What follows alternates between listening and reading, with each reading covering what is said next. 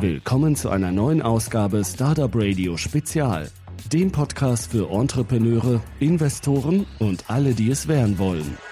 Herzlich willkommen, meine lieben Zuhörer. Hier ist wieder Jörn von startupradio.de und ich habe heute wieder ein Interview für euch. Ich habe einen Gast. Malte, möchtest du dich kurz vorstellen?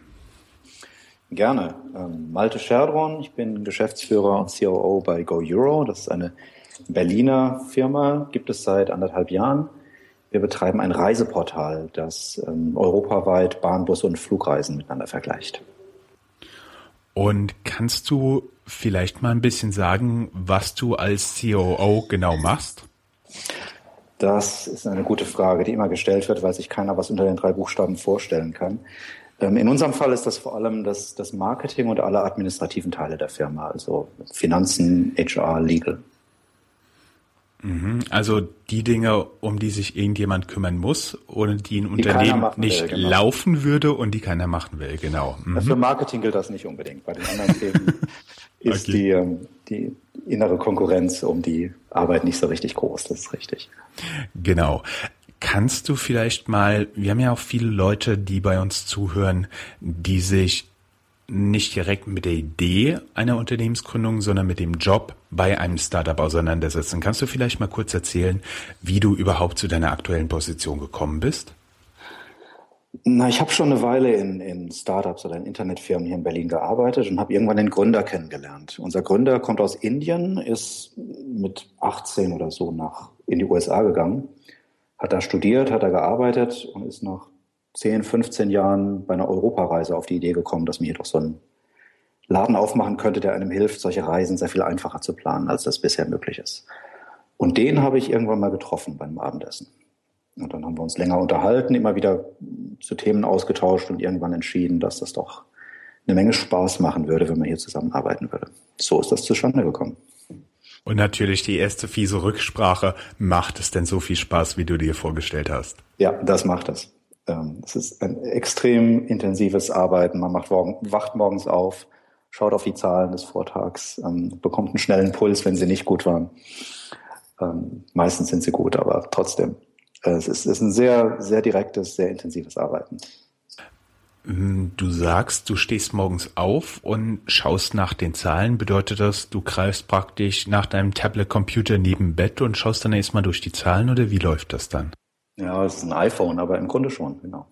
Okay. Kannst du auch erstmal genau vorstellen, was ihr bei Go Euro oder Go Euro, je nachdem, wie man das auch ausspricht, genau macht? Ja, also wir sagen Go Euro, aber du kannst es aussprechen, wie du möchtest. Das ist für, für Deutsche nicht der einfachste Name. Ähm, aber er sagt eigentlich schon relativ kurz, was wir machen. Wir stellen europaweit alle Bahn-, Bus- und Flugverbindungen nebeneinander. Und zwar nicht nur zwischen den Großstädten, die jetzt einen Flughafen haben, so wie das auch die, die großen Reiseseiten bisher schon machen, sondern eben wirklich von Punkt zu Punkt. Bei uns geht's von Unterammergau nach Rostock. Ja, und wir zeigen dir alle Möglichkeiten, da hin und her zu kommen. Das klingt erstmal einfach als Idee, ist in der Umsetzung gar nicht so leicht, weil man mit sehr, sehr vielen Partnern da draußen, also den, den Bahn-, Bus-, Flugunternehmen, Verträge abschließen muss, damit man ihre Daten rankommt.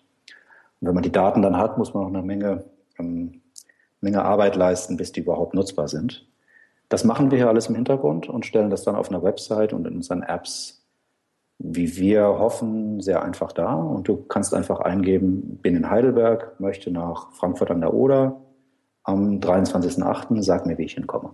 Okay, ähm, das machen aber einige Websites, dass die dir Verbindungen anbieten. Da musst du dich aber vorher für ein, für ein Transportmittel entscheiden. Wie sieht es bei euch aus? Na, bei uns gibst du wirklich nur an, wo du bist und wo du hin möchtest. Und wir suchen dir alle Bahn-, Bus- und Flugverbindungen im Hintergrund zusammen. Und dann kannst du das aussuchen. Du bekommst sie sortiert angezeigt. Kannst sagen, ich möchte aber unbedingt Bus fahren, dann kannst du Bus fahren. Oder wenn du unbedingt fliegen willst zum Beispiel. Aber der Punkt ist, dass für uns, dass man am Anfang gar nicht weiß, was denn jetzt wirklich das beste Verkehrsmittel ist. Gerade bei Reisen in Europa, wo die Ziele oft so vier, fünf, sechs Stunden auseinander liegen und wo Bahn, Bus und Flugzeug sehr, sehr konkurrenzfähig sind untereinander. Wenn man wirklich mal die Reisezeiten rechnet. Ne? Also natürlich ist das Flugzeug meistens am schnellsten, weil es nur 50 Minuten braucht. aber ich muss ja vorher erstmal zum Flughafen kommen, brauche da Zeit zum Einchecken, muss nachher vom Flughafen wieder in die Stadt kommen und so weiter. Und da ist oft die Bahn oder auch jetzt der Bus ähm, sehr, sehr konkurrenzfähig. Ja, wenn man auch nicht das Glück hat, direkt am Flughafen zu wohnen, muss man da meistens sehr, sehr früh morgens noch mit öffentlichen Verkehrsmitteln hinkommen. Ne? Genau. Das hängt noch davon ab, wo man ist. Das ist jetzt in Tegel ein bisschen einfacher, als wenn man in München zum Flughafen raus muss. Aber genau, genau das nehmen wir alles in die Rechnung mit auf. Und dann kann man sich das aussuchen. Manchmal ist das Flugzeug trotzdem schneller insgesamt, kostet dann aber auch ein Stück mehr. Es gibt aber auch ganz überraschende Ergebnisse, ja, dass man tatsächlich mit, mit, dem Flieger am günstigsten unterwegs ist oder mit dem Bus am schnellsten. Das gibt es alles. Mhm. Und was ist genau das Neue an, die, äh, an dem, was ihr tut? Das Neue ist eigentlich die, der Umfang, in dem wir es tun, dass wir das nämlich europaweit anbieten, im Moment in sieben Ländern, bald in sehr viel mehr. Dort alle Anbieter oder so gut wie alle Anbieter aggregieren und das alles in einer einzigen Suche verfügbar machen. Es gibt andere Seiten, die machen das für einzelne Transportmittel und in einzelnen Ländern. Ich kenne keine andere Seite, die das für ganz Europa macht, über, über alle Verkehrsträger hinweg. Das bedeutet, wenn ich das jetzt mal überspitzt formuliere, kann ich dann irgendwann mit eurer Website von der Algarve nach Moskau meinen schnellsten Weg planen. Genau, was in dem Fall wahrscheinlich der Flieger ist. Das nehme ich auch mal sehr gut an. Ähm, ich hätte da noch eine Frage zu. Ihr nutzt praktisch die Daten der Anbieter. Da, da, also aus meiner langen, leidvollen Reiseerfahrung muss ich dann immer sagen, die passen nicht immer so unbedingt. Also Klassiker ist natürlich, dass die Bahn irgendwelche Verspätungen hat, dass ein Flieger irgendwelche Verspätungen hat. Fließen solche Werte bei euch auch ein? Bis jetzt nicht. Bis jetzt arbeiten wir wirklich mit den Fahrplan- und Flugplandaten, weil es vor allem darum geht, ein paar Tage vor der Reise überhaupt erstmal rauszufinden, wie komme ich dann von Punkt A nach Punkt B. Ähm, und da sind natürlich irgendwelche akuten Verspätungen nicht bekannt. Ja. Du kannst die App aber, oder auch die, gerade die App unterwegs, aber auch die Website natürlich aber auch nutzen, wenn du am Flughafen gestrandet bist, weil dein Anschlussflug schon weg ist ähm, und du jetzt die nächste aktuelle Verbindung finden musst, um eben doch noch nach Hause zu kommen. Das geht natürlich. Ähm, aber was wir noch nicht wirklich ausführlich tun, ist jetzt aktuelle Verspätungen direkt mit in die Suchergebnisse einfließen zu lassen. Wäre bei euch zum Beispiel jetzt der Lufthansa-Pilotenstreik, weil etwas länger angekündigt, wäre der in den Ergebnissen drin gewesen oder nicht? Ja, das kommt auf den Zeitpunkt an, zu dem man sucht. Wenn er lang genug angekündigt und, und klar bekannt ist, dann wäre er drin. Meistens sind solche Streiks so kurzfristig und werden dann auch nochmal abgesagt oder nochmal verschoben, ähm, dass sich das in den Daten nicht wirklich äh, widerspiegeln lässt. Da muss man nach wie vor in die Nachrichten schauen und gucken, ob, ob es irgendwas Außergewöhnliches gibt. Das bedeutet noch, ich unterstelle mal, dass ihr die Idee auch schon hattet, gibt es keine Warnung, Achtung, du musst da jetzt ein bisschen früher hin oder Achtung, da ist ein Schreik oder eine Push-Benachrichtigung. Irgendwie ähm, Flughafen XY in London ist mal wieder wegen der Bombendrohung geschlossen. Von da aus gehen keine Flieger. Noch nicht, genau. Das, noch ist das richtige Wort. Natürlich ist es auf Dauer eine, eine sehr logische Ergänzung. Ähm, aber der, der wesentliche ja, Use Case, wie man so schön sagt, äh, besteht darin, doch einige Tage vor der Reise zu schauen, wie komme ich denn von Stuttgart nach Bordeaux oder von, ja, von Rostock nach Heidelberg und nicht wirklich die, die Reise am Tag in Echtzeit zu planen. Du sagst gerade, man kann schauen. Wer ist denn Mann, also eure Kunden, so normalerweise? Unsere Nutzer sind ganz normale Reisende und Internetnutzer. Ähm, die Seite ist für jeden nutzbar, der sich da draußen bewegt und der es schafft, auf einem Computer einen Browser aufzumachen und zwei Suchfelder auszufüllen. Also das ist nicht für, für Nerds gedacht und auch nicht für irgendwelche Reisespezialisten. Das ist wirklich für, für jeden und jede da draußen, äh, die mit Bahn, Bus und Flugzeug unterwegs sind. Und die Leute, die dann tatsächlich bei euch als Kunde registriert sind, ich würde mal annehmen, dass die ähm, die Hauptgruppe wahrscheinlich 30 und jünger ist, so Ja, meine Vermutung wäre, ihr habt äh, sehr viele Studenten oder Young Professionals, die auch gerne mal einen Wochenendtrip machen. Die sind durchaus dabei und ja, natürlich sind wir etwas jünger als der Bevölkerungsdurchschnitt. Ähm, wir sind erstaunlicherweise etwas weiblicher als der Durchschnitt, zumindest wenn wir uns unsere Nutzungsstatistiken anschauen. Ähm, allerdings auch nicht sehr, sehr stark ausgeprägt.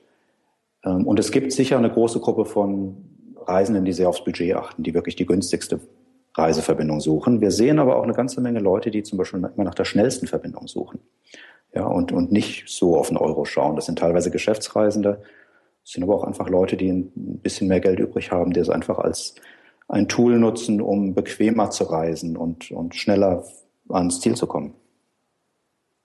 Ähm, bietet ihr das Ganze, weil du gesagt hast, Geschäftsreisen, bietet ihr das auch Unternehmen schon an als Service? Nicht als gesondertes Produkt, aber wir sehen, dass Unternehmen das schon nutzen. Wir sehen sogar, dass, dass Reisebüros das nutzen, um ihren Kunden die, die beste Verbindung rauszusuchen. Das ist schon mal ein guter Vertrauensbeweis. Und jetzt ist natürlich die Frage, ich weiß, wie die Reisebüros damit Geld verdienen, aber nur allein für diese Suche, also sprich die Optimierung, verdient ihr ja wahrscheinlich außer ein bisschen Werbung gar kein Geld. Wie verdient ihr denn eigentlich Geld als Go Euro? Na, eine der Besonderheiten bei Go Euro ist, dass wir eben wirklich mit den einzelnen Betreibern da draußen Verträge abschließen über den Zugang zu den Daten. Und diese Verträge beinhalten auch, dass wir für vermittelte Reisebuchungen eine Provision erhalten. Das ist die Provision, die auch ein Reisebüro bekommen würde und die in Deutschland üblicherweise im Fahrpreis schon drin ist, die man also ohnehin bezahlt, egal ob sie jetzt irgendwie abgeführt wird oder nicht. Ähm, und ja, das ist unser, unser hauptsächliches Geschäftsmodell. Okay, ich verstehe. Wenn ich das jetzt nochmal kurz rekapituliere, ihr bietet Reiseoptimierung an, wenn ich das richtig verstanden habe, im Moment mit den Daten der Anbieter und im Moment auch immer von Stadtzentrum zu Stadtzentrum. Ja, das kann auch mal ein Dorfzentrum sein. Wir haben relativ kleine Destinationen im Programm. Im Moment so ungefähr 35.000 über ganz Europa verteilt. Da sind schon nicht nur Großstädte dabei. Und bis, bis wie viel Einwohner geht das jetzt runter? Im Grunde jedes Dorf, das eine Bahnstation hat oder eine der größeren Stationen von den Fernbussen, ist bei unserem System drin. Mhm. Ich verstehe. Und eure Nutzer sind etwas jünger als der Durchschnitt und sind ein bisschen mehr weiblich als der als der Bevölkerungsdurchschnitt. Kannst du da ungefähr, ich würde jetzt sagen, so 26 zu 55 Prozent weiblich? Ja, genau. Also ungefähr 55 weiblich, 45 männlich, so im, in der Verteilung. Wobei sich das nicht immer so genau messen lässt. Das würde ich mit mit einem Krümel Salz nehmen, solche Zahlen. Aber wir sind zumindest ähm, ganz gut gleich verteilt, was das angeht. Und ja, wir sind wie fast alles, was im Internet stattfindet, etwas jünger als der Bevölkerungsdurchschnitt. Aber auch das ändert sich ja mit der Zeit. Hm, ich sehe schon, du willst mir Seite nicht sagen, okay? ein, ein, Grund dafür ist, dass wir das gar nicht so ganz präzise wissen. Ja, wir sind eine, eine offene Website, du musst dich nicht registrieren, um Go Euro zu benutzen. Ähm, jeder kann da hinkommen und damit wissen wir über den Nutzer nur teilweise Bescheid. Wir haben Stichproben und können daraus ganz gut schließen, aber ich kann dir jetzt keine, keinen präzisen Altersdurchschnitt auf die letzte Kommastelle sagen. Ich hatte überlegt, was ist für euch dann die effektivste Methode, eure Kunden zu erreichen? Aber wenn ihr nicht unbedingt so viel Daten habt, ist dann natürlich auch immer so ein, so ein bisschen schwammig, die, den Kunden oder die Kunden zu definieren und die auch zu erreichen, oder? So schwierig ist das gar nicht. Man kann, also einmal fängt das damit an, dass wir Leute erreichen wollen, die von einem Ort zum anderen kommen wollen und noch nicht richtig wissen, was der beste, der beste Weg ist, das zu tun. Also alle, die sich für Bahn, Bus und Flugreisen interessieren im weitesten Sinne. Und da gibt es schon verschiedene Wege, wie man die erreichen kann. Es ist uns dabei gar nicht so wichtig, ob jemand jetzt 25 oder 27 oder 35 ist. Wichtig ist, wo kann man die Leute ansprechen, wo kann man sie auf Go Euro aufmerksam machen und wie kann man die davon überzeugen, sich die Seite zu bookmarken und beim nächsten Mal gleich zu uns zu kommen. Mhm. Ich wir haben auch gesehen, als wir so, wir bereiten uns natürlich auf die Gespräche vor und wir haben ja auch gesehen, dass ihr vergleichsweise viele weibliche Mitarbeiter bei Go Euro habt, was ehrlich gesagt eher ungewöhnlich ist für ein Startup. Wie habt ihr das geschafft?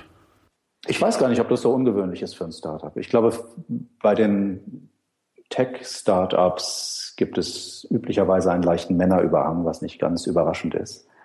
Ähm, wir haben ungefähr 40 Prozent Frauen in der, in der Firma und, freuen uns, dass das auch in der Technikabteilung durchaus so ist. Ähm, das ist aber mehr ein, ja, ein Ergebnis. Es hat sich so, so rauskristallisiert. Wir haben das nicht bewusst betrieben, haben auch keine Frauenquoten oder irgendwelche anderen Quoten hier in der Firma.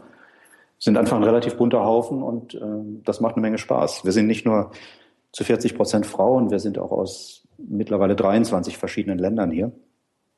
Ähm, keine, keine einzelne Nation hat mehr als 25 Prozent Anteil in der Firma. Ähm, das ist insgesamt eine recht, eine recht bunte Mischung.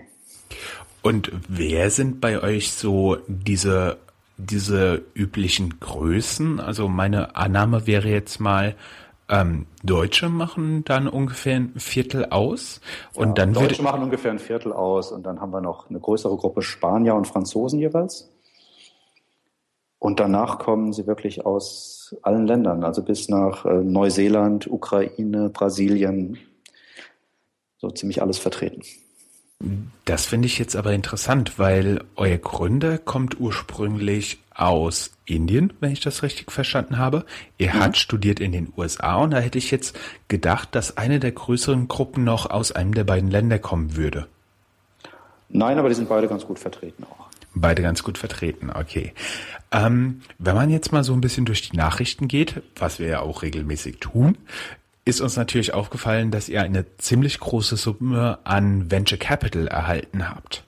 Ähm, eine sogenannte Series A Finanzierung. Kannst du mal kurz erklären, wo so eine Finanzierung einzuordnen ist? Du meinst in der Größenordnung einzuordnen ist? Oder in der, in, in, in der Größenordnung oder jemand, der jetzt auf der anderen Seite an irgendeinem Device sitzt, die Kopfhörer anhat und vielleicht in der U-Bahn diesen Podcast hört, der möchte vielleicht gerne wissen, was muss ich mir eigentlich unter so einem Ding vorstellen? Da spricht jeder drüber, aber ich habe da keinen Plan von. Okay, also Series A grundsätzlich ist so eine Finanzierung, die man bekommen kann, wenn man mit einem Produkt draußen ist, aber noch nicht ernsthaft Geld verdient, große Wachstumspläne hat, gezeigt hat, dass das alles funktionieren kann und jetzt investieren möchte, um die Sache wirklich zu einem großen Erfolg zu machen. So. Es gibt dann üblicherweise noch, noch weitere Runden, die werden in diesem VC-Sprachgebrauch mit, mit eben Buchstaben durchnummeriert, B, C, D, manchmal noch weiter. Ähm, daran sind so ungefähre Erwartungen geknüpft, wie groß so eine Runde ist, ähm, welche Art von Investoren da investieren. Bei früheren Runden sind das eher risikobereite. Ähm, später sind es eher konservativere Investoren, die weniger Rendite erwarten, aber dafür auch schon mehr Sicherheit im Geschäft sehen wollen. Series A ist noch ziemlich früh. Das heißt, man hat ein Produkt draußen, das gezeigt hat, dass es funktionieren kann und das erste Erfolge hat, bei dem aber noch sehr, sehr viel Größenwachstum auch erwartet wird. Das bedeutet, euer Investor hat gesehen, ja, ihr funktioniert, ja, ihr habt schon die erste kritische Zeit überlebt und ja, ihr könnt das Ganze skalieren. Genau, das ist die, die Erwartung, die, die der der Investor, es sind übrigens mehrere Investoren üblicherweise bei so einer Runde. Es gibt praktisch immer einen Lead-Investor, der die ganze Sache anführt, der die Bewertung festlegt und die, die groben Eckpunkte ausverhandelt. Und dann gibt es fast immer noch weitere Investoren, die sich mit dran beteiligen, üblicherweise die zum Beispiel, die schon in früheren Runden dabei waren. Und die äh, hängen sich, sage ich jetzt einfach mal sehr leger, dann an die Kondition des anderen Investors an.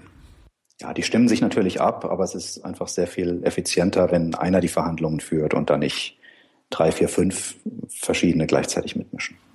Aha. Ähm, natürlich war das auch eine sehr große Runde, wenn mich nicht alles täuscht. Ich habe noch 35 Millionen Euro im Hinterkopf.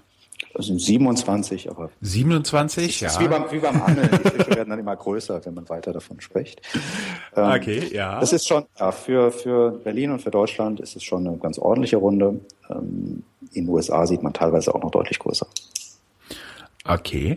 Und, ähm, wenn ich das richtig verstehe, hattet ihr praktisch am Anfang, der jemand an, wo jemand an euren Gründer geglaubt hat und die haben ihm praktisch Geld gegeben dafür, in Anführungszeichen, dass er anfängt damit, dass, dass er die Firma überhaupt starten kann, eine sogenannte Seed-Finanzierung, ne? Genau, noch vorher eigentlich Angel-Finanzierung, also Leute, die wirklich gute Freunde sind oder die Idee großartig finden, eine relativ kleine Summe zur Verfügung stellen, damit man überhaupt mal ins Laufen kommt.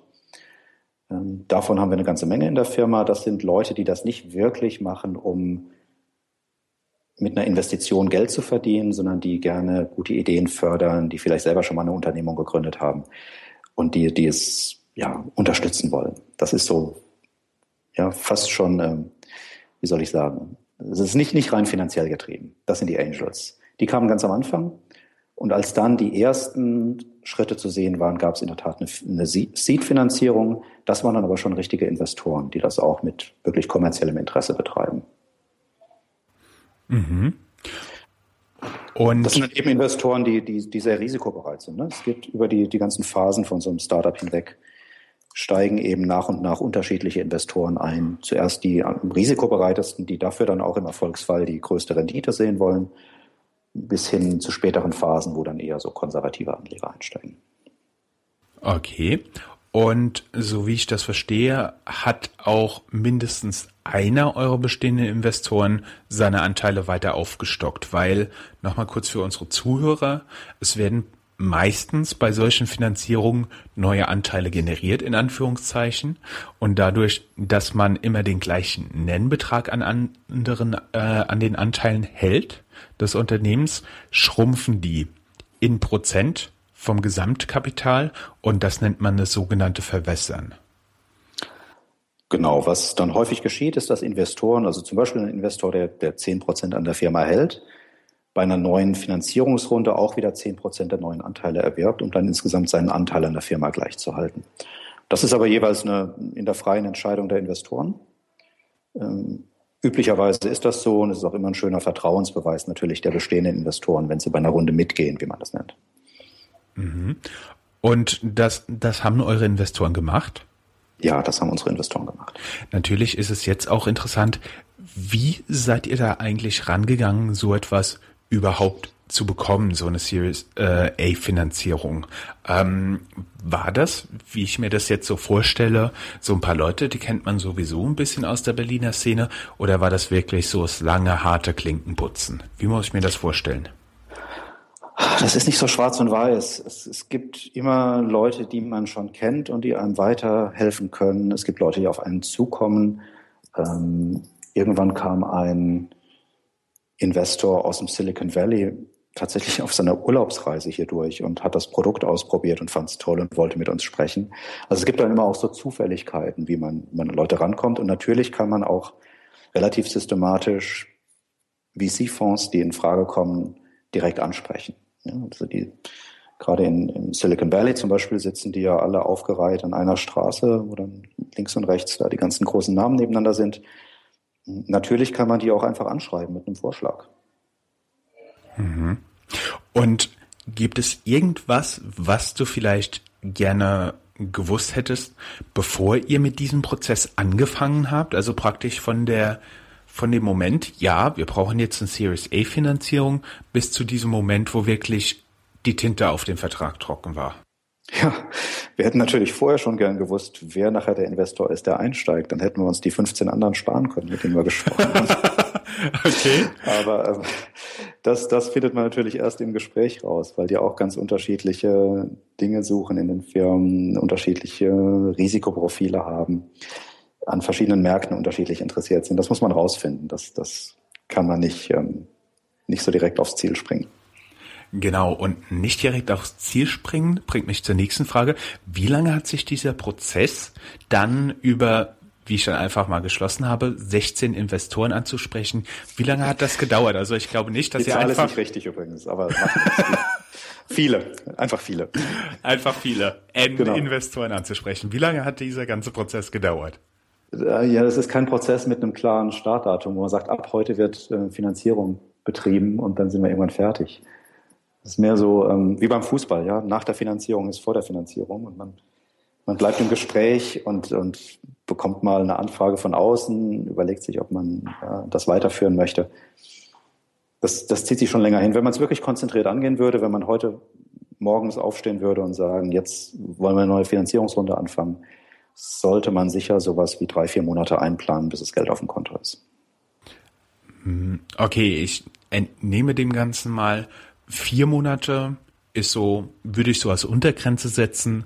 Und wenn ich jetzt in Anführungszeichen ein wirklich unbekannter Investor ohne ein entsprechendes Netzwerk daran gehe, dann kann das auch schon mal ein halbes Jahr, ein ganzes Jahr oder ein ganzes Leben dauern.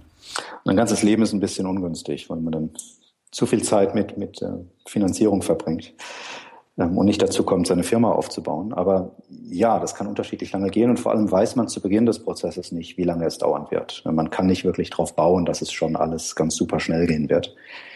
Ähm, und man muss ja auch, wenn man so eine Firma, man macht das ja nicht aus Spaß und der Freude, sondern weil man eine Firma zu finanzieren hat, die man eigentlich aufbauen möchte. Ähm, und man muss sich da schon ein bisschen Vorlaufzeit und auch noch ein bisschen Puffer einplanen, damit immer auf dem Weg dahin nicht das Geld ausgeht. Apropos Geld ausgehen. Ihr habt ja jetzt ähm, etwas mehr Geld auf dem Konto, als ihr aktuell benötigt. Und ihr habt ganz sicher einen Plan, was ihr damit machen wollt. Ähm, ich habe den Ganzen entnommen. Ihr wollt einfach den Scope breiter machen, also praktisch ganz Europa. Ähm, jetzt wäre natürlich die interessante Frage, ob das dann auch bis Russland und Kasachstan geht. Und was wollt ihr noch mit diesem Investment machen? Ja, einmal die Firma weiter aufzubauen, kann an Technik und Produkt noch sehr viel verbessern, kann noch viel ins Marketing stecken. Ähm, wir sind noch längst nicht fertig damit, ganz Europa, wie du es nennst, oder auch große Teile davon vollständig auf der Plattform zu haben. Da gibt es noch eine Menge zu tun. Wo dann die Grenze von Europa ist, ist übrigens auch so eine Frage. Die werden wir über Zeit beantworten. Wir haben jetzt mal ziemlich stark in Westeuropa angefangen, ähm, werden da sicher nicht stehen bleiben.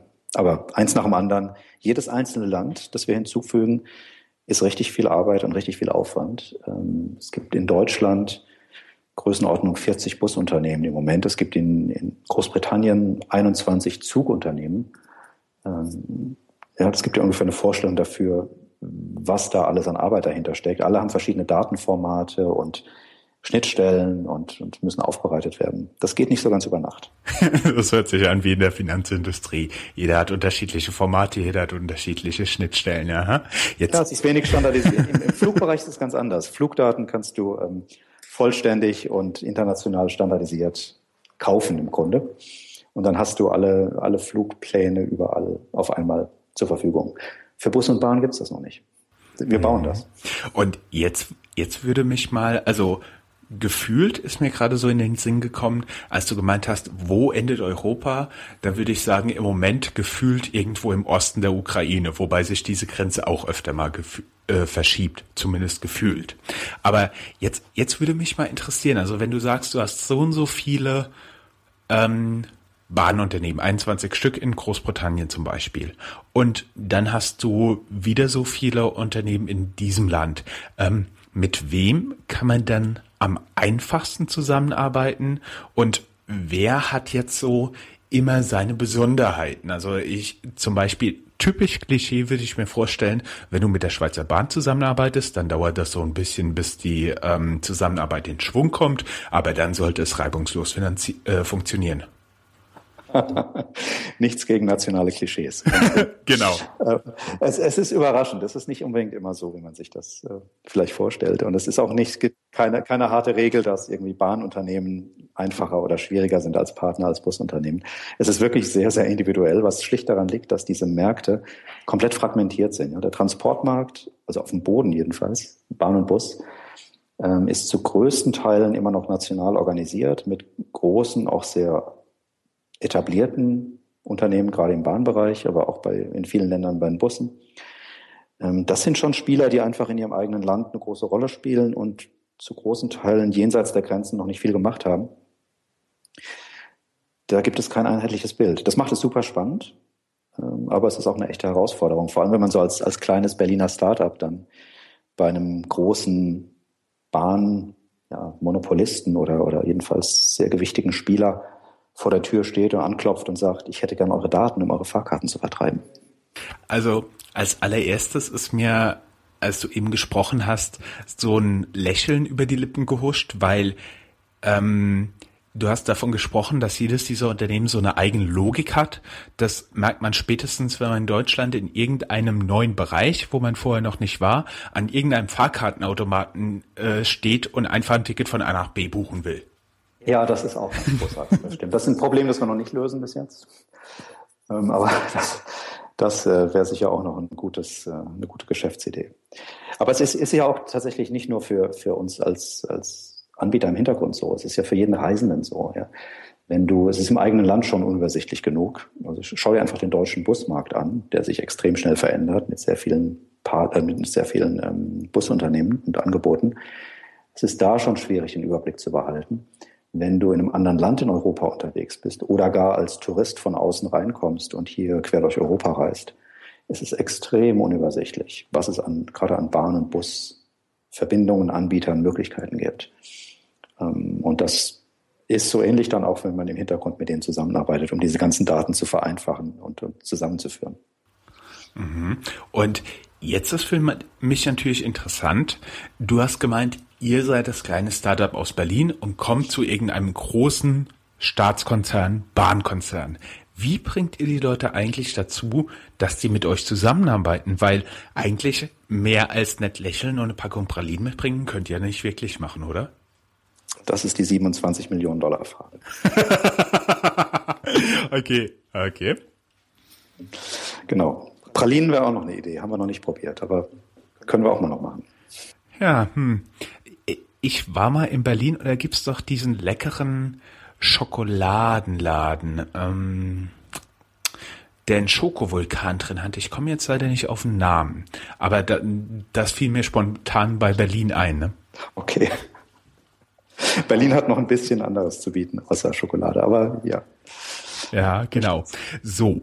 Und jetzt noch mal so, so ein bisschen für unsere Zuhörer. Ähm, was ist denn so ein Tipp, den du gerne gehabt hättest, bevor du in einem Startup angefangen hättest? Wo, worauf muss man da achten? Also jetzt sowohl als Angestellter als auch als Unternehmer. Was, was wäre da so dein, in Anführungszeichen, Top-Tipp, ähm, wenn man da den Einstieg macht? Was hättest du gerne vorher gewusst?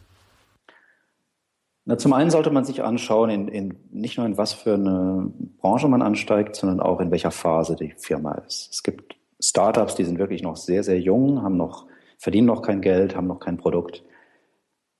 Das kann in der Phase eine Menge Spaß machen, weil man unheimlich viel gestalten kann, weil auch noch sehr viele Dinge im Fluss sind und man auch in, in der Firmenorganisation und allem anderen sehr, sehr viel zu tun hat und sich noch, noch alles offen ist.